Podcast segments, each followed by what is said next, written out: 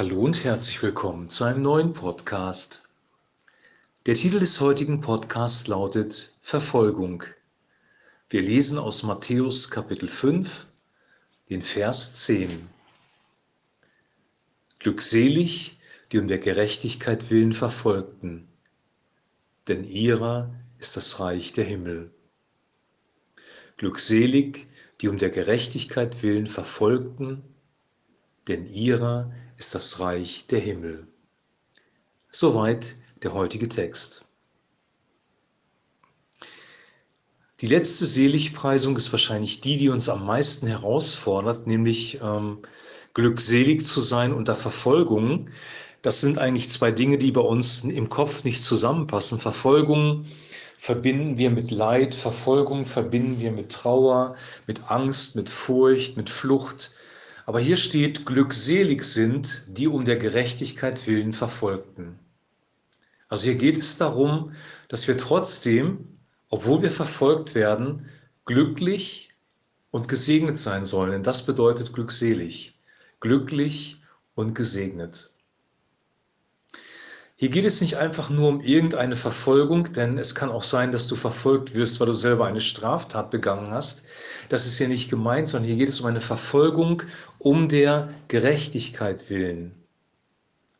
Gerechtigkeit bedeutet, das Richtige zu tun. Gerechtigkeit bedeutet, richtig zu leben. Gerechtigkeit bedeutet, das Wort Gottes ernst zu nehmen und nach dem Wort Gottes zu leben. Und Gerechtigkeit ist auch eine Eigenschaft, die sich auf Beziehungen auswirkt.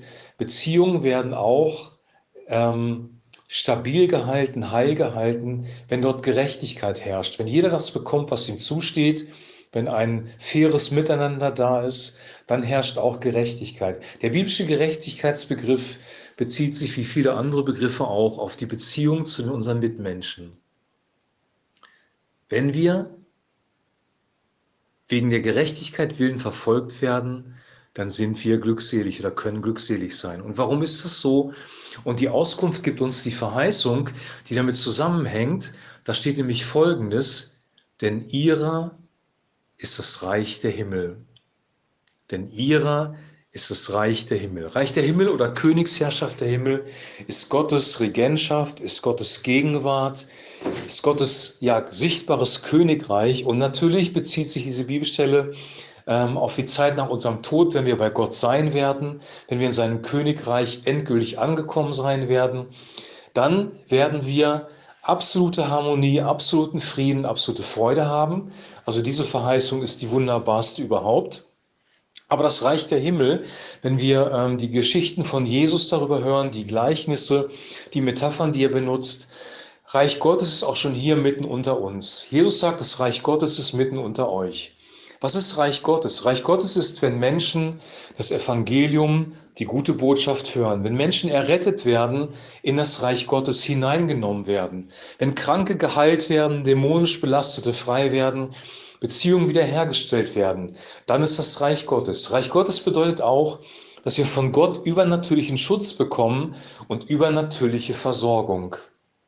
Und weil dem so ist, deswegen können wir uns freuen in den Verfolgungen, deswegen können wir uns freuen in Nöten, weil wir wissen, wenn wir um der Gerechtigkeit willen verfolgt werden, weil wir für das Wort Gottes einstehen, weil wir uns nicht korrumpieren lassen, sondern wirklich zu unseren Werten stehen, dann ist Gott mit uns und dann wird Segen da sein. Wenn Gott mit dir ist, wenn Gott mit mir ist, dann werden wir Segen haben, ob es in guten Zeiten ist, wo alles glatt läuft, aber auch in schwierigen Zeiten, wo wir vielleicht verfolgt werden. Wir werden den Segen Gottes, die Gunst Gottes, die Güte Gottes erleben. Und das ist eine sehr, sehr, sehr wunderbare Verheißung.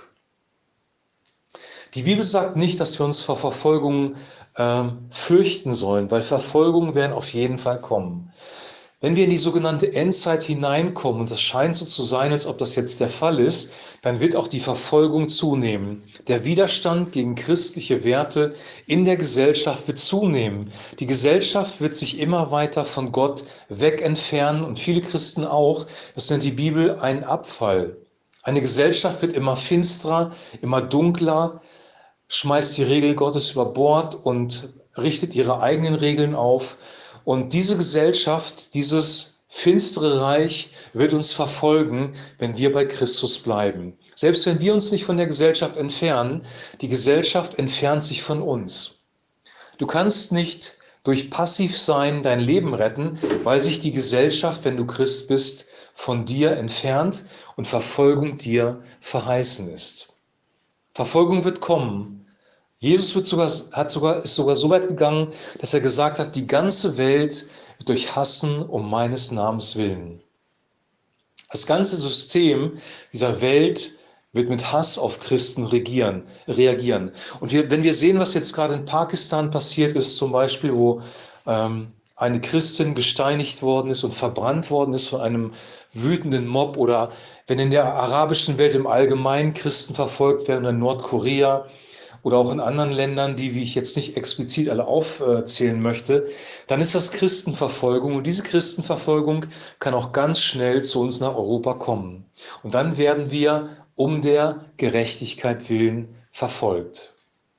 Für uns muss nur klar sein, ob wir um der Gerechtigkeit willen verfolgt werden oder weil wir selber uns versündigt haben, weil wir selber kriminell sind, weil das sind zwei verschiedene Kategorien. Wir sollen ein Leben mit Gott leben in Gerechtigkeit. Das haben wir in der vierten Seligpreisung ähm, gesehen, dass wir hungrig sein sollen sogar nach Gerechtigkeit. Wir sollen Friedenstifter sein. Und das Interessante ist, dass diese Verfolgungsseligpreisung nach der Friedenstifter-Seligpreisung kommt. Also wenn du Friedenstifter bist, das Bestmöglichste tust, um mit Menschen in Frieden zu leben, sie segnest, nicht den Streit suchst, sondern den Ausgleich, wirst du trotzdem Verfolgung erleben, weil Verfolgung dir verheißen ist.